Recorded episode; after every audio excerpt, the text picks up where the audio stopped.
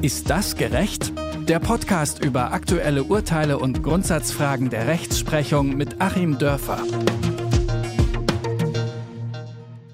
Hi und hallo zu einer neuen Folge von Ist das gerecht? Mein Name ist Rabea Schlotz und ich habe in der letzten Woche schon angekündigt, dass wir dieses Mal über das Paritätsgesetz in Brandenburg sprechen wollen, beziehungsweise über das, naja, Nicht-Paritätgesetz in Brandenburg, denn das Landesverfassungsgericht in Potsdam hat den Gesetzesentwurf gekippt. Darüber wollen wir heute sprechen. Bei mir ist natürlich wie immer auch Achim Dörfer. Ich sage Hallo Achim und Grüße nach Göttingen. Hallo Rabea und Grüße nach Leipzig.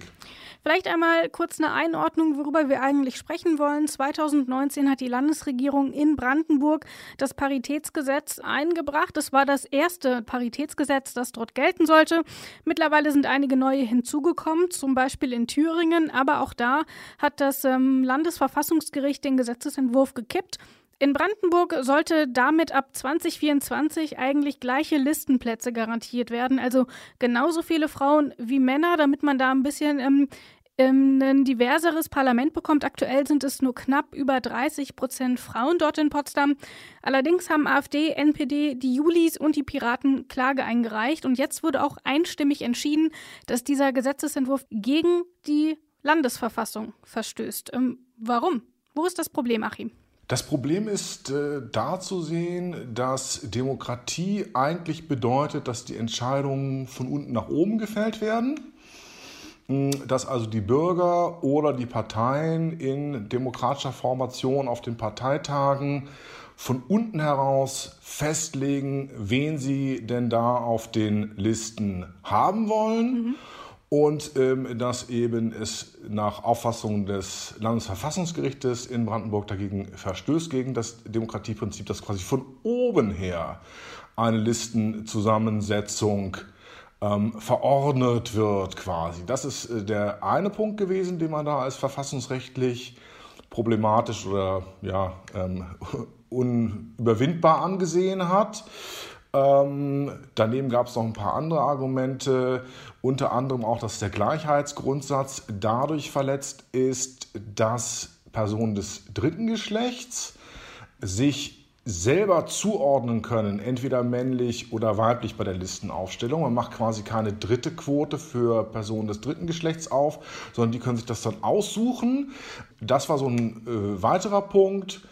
Ja, also im Grunde, ja, Gleichheitsgrundsatz verletzt, Demokratieprinzip verletzt. Das waren so die Hauptargumente. Eine Begründung ist ja auch, dass ähm, auch zukünftige Bewerber und Bewerberinnen dadurch gehindert werden könnten, weil dann zum Beispiel, wie du es eben schon gesagt hast, kein Listenplatz mehr frei ist ähm, für das jeweilige Geschlecht, mit dem man eben antreten möchte. Aber wenn man diese Argumentation nimmt, könnte man ja auch sagen, selbst wenn die Parteien das freiwillig machen, würde es eine solche Regulierung für zukünftige Bewerber und Bewerberinnen ja auch geben. Ähm, ist das dann auch nicht rechtens oder wie sieht es mit so einer freiwilligen Quote dann auf den Wahllisten aus? Das hat im Grunde ähm, nach meiner Lesart jetzt des, äh, relativ, der relativ langen Pressemitteilung und äh, im Vergleich auch dazu, was im Gesetz äh, drin stand, ausdrücklich das äh, Landesverfassungsgericht offen gelassen. Mhm äh, also zugelassen. Bei mir kam auch diese ganze Aktion eigentlich als so ein bisschen hasenfüßig an, so als traue man sich selber politisch nicht über den Weg. Denn ähm, ich bin ja als Partei, kann ich das ja freiwillig für mich auch entscheiden, das genauso zu handhaben. Und das Landesverfassungsgericht hat auch dazu gesagt, dass es auch Inhalt eines Parteiprogramms natürlich sein kann, also quasi eine Frage der politischen Gestaltung und eben nicht der ähm, Vorgabe durch den Gesetzgeber, also eine Frage der politischen Gestaltung, wie pointiert ähm, ich eben mit diesen Listen antreten will. Und ich kann es ja sogar überpointieren, ähm, was dann im Übrigen nach dem Gesetz gar nicht möglich gewesen wäre, indem ich sage, ich möchte dass wir hier besonders divers sind. Ich will eine Quote haben von 50 äh, Prozent Frauen, 20 Prozent divers und 30 äh, Prozent Männer. Oder ich möchte 70 Prozent Frauenquote haben. Ähm, all diese Dinge wären nicht zulässig gewesen nach dem Gesetz, was ähm, dann irgendwie auch kontraproduktiv ist. Und umgekehrt ist es aber eben sehr, sehr gut möglich, dass die Parteien eben im Rahmen ihrer parteiinternen Demokratie, und da funktioniert es dann nämlich wieder von unten nach oben und nicht von oben nach unten durchaus entscheiden, die Listen so aufzustellen. Das heißt also, man kann im Grunde sagen, die äh, an der möglichen Zusammensetzung des nächsten Landtages in Brandenburg nach der Wahl 2024 muss sich durch dieses Urteil nicht unbedingt was geändert haben. Also das kann dann genauso aussehen, äh, als wäre das Gesetz gültig geblieben. Es liegt letztlich jetzt nur in der Hand der Parteien, das quasi ein bisschen basisdemokratischer herbeizuführen. Einige Parteien weiß ich auch, dass sie das schon so handhaben, zumindest auf kommunaler Ebene. Das heißt, dort gäbe es also durchaus eine Möglichkeit. Man kann ja aber diesen Gleichheitsgrundsatz ähm, auch anders verstehen. Denn auch wenn es solche Paritätslisten eben nicht gibt, dann ist es ja trotzdem nach wie vor so, dass Frauen in den Parlamenten deutlich unterrepräsentiert sind. Hier in Brandenburg sind es aktuell, glaube ich, nur 32 Prozent und ähm, in der Legislaturperiode vorher waren es sogar schon mal in Anführungsstrichen 36 Prozent. Ähm, das heißt, der Anteil von Frauen ist sogar noch zurückgegangen. Also muss man nicht auch anerkennen, dass, wenn es keine gesetzlichen Vorgaben gibt, Politik auch weiterhin ein Altherrenverein bleibt? Um es mal ganz überspitzt ähm, zu formulieren. Ja, das ist gar nicht so überspitzt. Politik ist ja ähm, eigentlich seit jeher so eine Art Altherrenverein. Äh, und auch heute noch so, wenn man sich das anschaut. Ähm, sicherlich gibt es immer wieder Verjüngungswellen, aber auch da läuft die Zeit dann, ja. Und die Leute, die mal jung waren, ähm, wollen ja mindestens dann, sagen wir mal, jetzt bezogen auf den Bundestag zwei Wahlperioden drinbleiben, weil dann gibt es erst vernünftige Altersversorgungsbezüge. So, und äh, dann bleiben die vielleicht vier oder sechs Wahlperioden, dann sind sie eben auch alte Herren.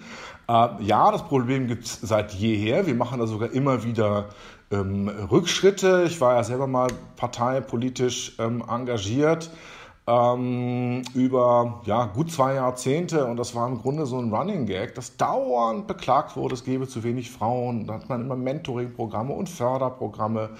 Ähm, die Quote wollte man dann aber nicht und so. Es ist also wirklich eine absolute Dauerbaustelle und nach wie vor eine ganz wichtige Aufgabe, die sich an die Parteien eben politisch stellt. Aber an der Stelle sagt dann wiederum das Landesverfassungsgericht Brandenburg auch relativ formal, ist also wirklich ein, ich finde, ein bisschen haarspalterisches Argument, dass es ja sowieso nicht drauf ankommt, wer da im Parlament sitzt, auch wenn das jetzt alles äh, Ü60-Männer wären, wäre trotzdem alles total okay weil ja nach der Konzeption der repräsentativen Demokratie die Leute, die da sitzen, ja die gesamte Bevölkerung repräsentieren. Es ist also quasi, äh, weil das so schön ins Gesetz geschrieben ist, ja doch automatisch sichergestellt, ähm, dass ein 75-jähriger ähm, Ex-Finanzbeamter meinetwegen dann auch das 14-jährige ähm, Mädchen vertritt, was gerade auf dem Cosplay-Konvent in Leipzig ist. Ja, die, die, vertritt er genauso wie sein Burschenschaftsbruder. Ähm, so sozusagen die Konzeption. Das ist natürlich Haarspalterei. Wir wissen es ja eben auch umgekehrt, dass Repräsentanz auch Akzeptanz äh, bedeutet. Wir kennen das auch aus der Integrationsdebatte, dass natürlich Integration über Repräsentanz auch funktioniert, über Teilhabe, ist ja fast schon ein geflügeltes Wort geworden. Integration durch Teilhabe, habe ich auch mal einen Aufsatz drüber geschrieben, als ich da noch parteipolitischer unterwegs war und habe mir das immer gewünscht. Ähm, also natürlich in der Praxis kommt es schon sehr darauf an, dass wir Diversität haben und wir wissen eben auch, dass Diversität per se schon Positives bewirken kann. Das hat die Privatwirtschaft längst erkannt. Aber formal für den Juristen ähm, ist es in dem Fall eben egal. Es bleibt aber natürlich als absolut wichtige politische Forderung im Raum. Jetzt mehr als jeher. Also im Grunde ist ja der Ball jetzt wieder zurückgespielt in das Feld der Politik seitens der Justiz, indem man sagt, also über uns, über die Justiz, über die Gesetze wird es nicht gehen. Äh, umso ernster muss man es jetzt politisch nehmen. Ja, solche Statements können ja auch häufig nur von solchen Personen kommen, die wunderbar repräsentiert sind in den Parlamenten. Gehen wir mal zu diesem Urteil an sich. Es ist nicht das erste Paritätsgesetz, das gekippt wurde. Ich habe es schon gesagt, in Thüringen ähm, ist es auch vom Landesverfassungsgericht kassiert worden. Wie überraschend ist dann jetzt also die Entscheidung, dass es auch in Brandenburg in dieser Form kein Paritätsgesetz geben wird? Hast du das erwartet? Haben das deine Kollegen und Kolleginnen erwartet, die das vielleicht auch ähm, mitverfolgt haben? Wie ist dort deine Einschätzung? Ja, im Grunde hat man es erwartet. Das sind keine oder musste man es erwarten oder konnte man es erwarten, je nach Perspektive. Ähm, das sind keine keine exotischen Argumente, die jetzt dagegen vorgebracht werden. Und ich finde es wieder ein bisschen schade. Es ist so ein bisschen auch ähm, eigentlich eine Niederlage derer, die es hier aus ihrer Sicht gut gemeint haben. Du hast ja gesagt, dass im Grunde vier Gruppierungen dagegen vorgegangen sind. Die ähm, Anträge der Piraten und der Jungliberalen sind nicht beschieden worden bis jetzt. Die müssen noch beschieden werden. Ähm, das heißt, äh, die jetzige Ablehnung, die ja im Grunde das Ganze dann eben auch politisch ähm, ablehnt, basiert auf den Anträgen aus der AfD und aus der NPD. Und es ist leider wieder das passiert, was äh, ganz gerne mal so passiert, wenn man es gut meint und da vielleicht ein bisschen unvorsichtig vorprescht. Ähm, ja, jetzt haben wieder die rechten Parteien die Demokratie natürlich vorgeführt. Ähm, ja, die stehen jetzt als die hm, mutigen Helden, als der kleine David, der hier den bösen Goliath, den bösen linksgrün versifften Goliath mit seiner Steinschleuder erlegt hat stehen die jetzt da. Und es ist ja auch irgendwo bezeichnend, dass die CDU zum Beispiel, die ja im Parlament gegen dieses Gesetz gestimmt hat, nicht zu rechtlichen Mitteln gegriffen hat. Ähm, mir sind jetzt die Motivationen noch nicht äh, genau bekannt, aber ich finde es natürlich vom äußeren Anschein her, finde ich es total okay, sich da eben auch als äh, CDU nicht gemein zu machen mit AfD und NPD. Im Grunde natürlich wirklich eine politische Niederlage für diejenigen, die dieses Gesetz beschlossen haben. Ein bisschen eine Niederlage mit Ansage. Und äh, umso mehr muss man halt jetzt versuchen, den Menschen doch nochmal zu erklären, was man da eigentlich möchte und äh, eine ja, verfassungskonforme Methode finden, wie das Ganze funktionieren kann. Das kann eben dann nur Partei für Partei funktionieren und man muss es dann eben auch von Seiten der Grünen zum Beispiel oder der SPD aushalten, ähm, wenn andere Parteien ihre Listen eben nicht so aufstellen.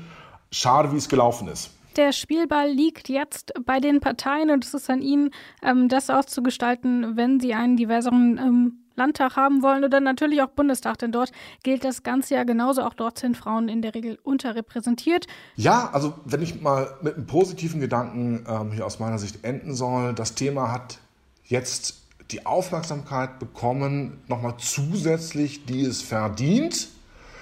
Ähm, es hat auch die Aufmerksamkeit bekommen innerhalb der Parteien, die diesen Gesetzesentwurf auf den Weg gebracht haben, die sich ja selber auch zum Thema committed haben und ähm, jetzt werden wir natürlich alle mit umso größerer Spannung auf die Parteitage dann gucken. Ähm, genau der Parteien, auch die diese Gesetzesentwürfe eingebracht haben, auch der anderen. Ähm, ob jetzt sozusagen auf Parteiebene diese Diversität hergestellt wird. Und ja, und es gibt auch ein Kriterium, dass man dann die Parteien unterscheiden kann. Also für den Wähler ein Zusatzpunkt an Transparenz, ein zusätzliches Entscheidungskriterium. Und das ist dann vielleicht doch äh, noch das Gute bei der Sache.